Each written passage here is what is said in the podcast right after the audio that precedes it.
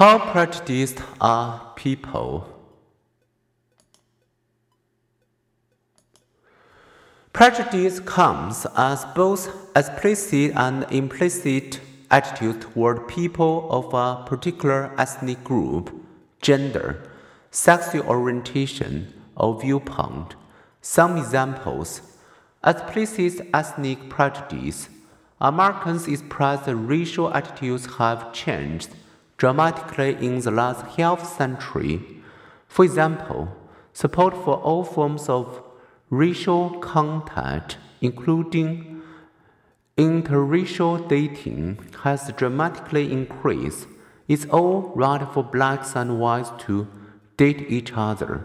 agreed 48% of Americans in 1987 and 86% in 2012. Marriage between blacks and whites was approved by 4% of Americans in 1958 and 87% in 2013.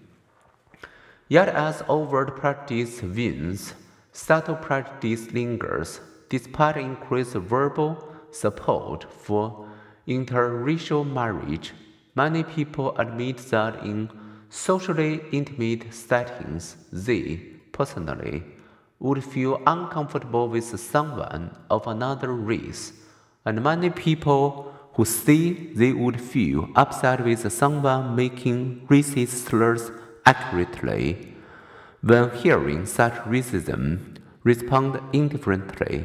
Subtle prejudice may also take the form of macroaggressions such as Race related traffic stops or people's reluctance to choose a train seat next to someone of a different race.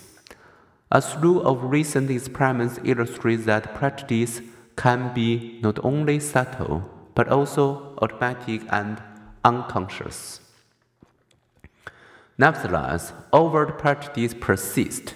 In the aftermath of the 9 11 terrorist attacks, on the Iraq and Afghanistan wars, four in ten Americans acknowledged some feelings of prejudice against Muslims, and about half of non Muslims in Western Europe and the United States perceived Muslims as violent, with Americans feeling threatened by Arabs and as opposition to Islamic mosque and immigration flared in 2010 one observer noted that Muslims are one of the last minorities in the United States that it is still possible to demon openly.